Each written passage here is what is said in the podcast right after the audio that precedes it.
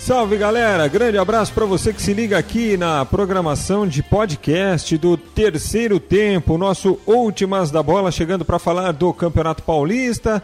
Nesta segunda-feira, primeira fase da competição, oitava rodada em andamento. Hoje Mirassol e Oeste encerram a rodada, mas nós tivemos no final de semana Ferroviária 1, Botafogo 0. Resultado complicado para o Corinthians, que é o terceiro colocado no seu grupo, mas tem a mesma pontuação da Ferroviária, exatamente a mesma campanha. O Corinthians só é melhor no critério de cartões recebidos. Olha, o Corinthians é terceiro colocado porque recebeu menos cartões amarelos que a equipe da Ferroviária. Que situação.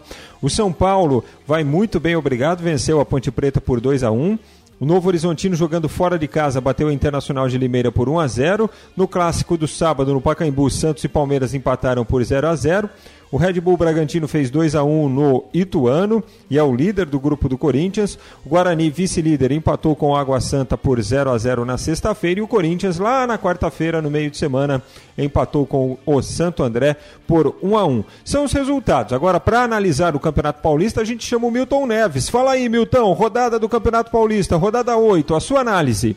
No resumo do Paulistão 2020, em que o Palmeiras será o campeão, time do companheiro Ronald Jimenez Mendo, aí do Grupo Bandeirantes de Rádio, eu vou dizer uma coisa para você. Já tivemos um jogo antecipado, né? O Corinthians e o Santo André empataram 1 a 1 no meio de semana, na quarta-feira. E o Santo André, para mim, é um grande destaque no Campeonato Paulista, mas o Palmeiras vai ser o campeão. E o Guarani empatou 0 a 0 com o bom Água Santa também, né? E o Bragantino, o goleiro Júlio César esteve ontem à noite no terceiro tempo da Band e o Bragantino ganhou do Ituano é, por dois gols a um. Santos e Palmeiras, jogo mequetrefe e tal, sem Pelé, sem Ademir da Guia. O Santos que teve Edinho Choubes no Nascimento, que esteve ontem no terceiro tempo da Band, espetacular. A voz dele está quase 99% igual a do Pelé, o pai dele. Santos 0, Palmeiras 0. Clássico nota 1,92. E a Inter de Limeira em casa perdeu do Novo Horizontino por 1 a 0. Esse Novo Horizontino não é bobo, não. E o São Paulo ganhou da Ponte Preta por 2 a 1. Um jogo em que o São Paulo conseguiu três pontos e vai acertando o seu time aí. E a Ferroviária do Saul Klein, jogando em casa, ganhou do Botafogo e Ribeirão Preto por 1 a 0. E o Botafogo caindo, subiu e caiu agora para a segunda divisão. Tadinho do Botinha, né? Porque o Sócrates brasileiro do Corinthians sempre chamava o, Botafogo dele de Botinha, porque o Botão era o sempre será o Botafogo do Rio de Janeiro. Então, Ferroviária 1, um, Botafogo 0, Botafogo caindo para a segunda divisão. E hoje temos Mirassol e Oeste terminando a rodada. Grande abraço para vocês, um grande abraço sem dúvida alguma e uma grande segunda-feira para todo mundo.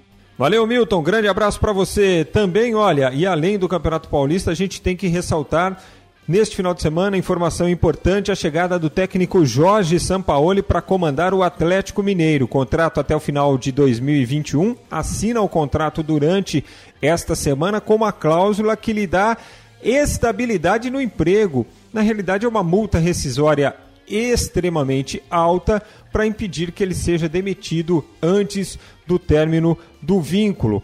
É, foi o jeito que ele encontrou para tentar se manter no cargo neste incrível mercado de treinadores de futebol no Brasil. E a diretoria do Galo, claro, aceitou esta condição do treinador. No Rio de Janeiro, o Flamengo vai muito bem, obrigado, com o Gabigol deitando, mais três gols no fim de semana, o grande artilheiro do Brasil neste início de temporada. Nesta semana nós teremos convocação da seleção brasileira e certamente, por mérito, meritocracia. Como diria o Tite, o Gabriel Gabigol merece uma convocação. Semana também de estreias para os clubes brasileiros na fase de grupos da Libertadores, hein?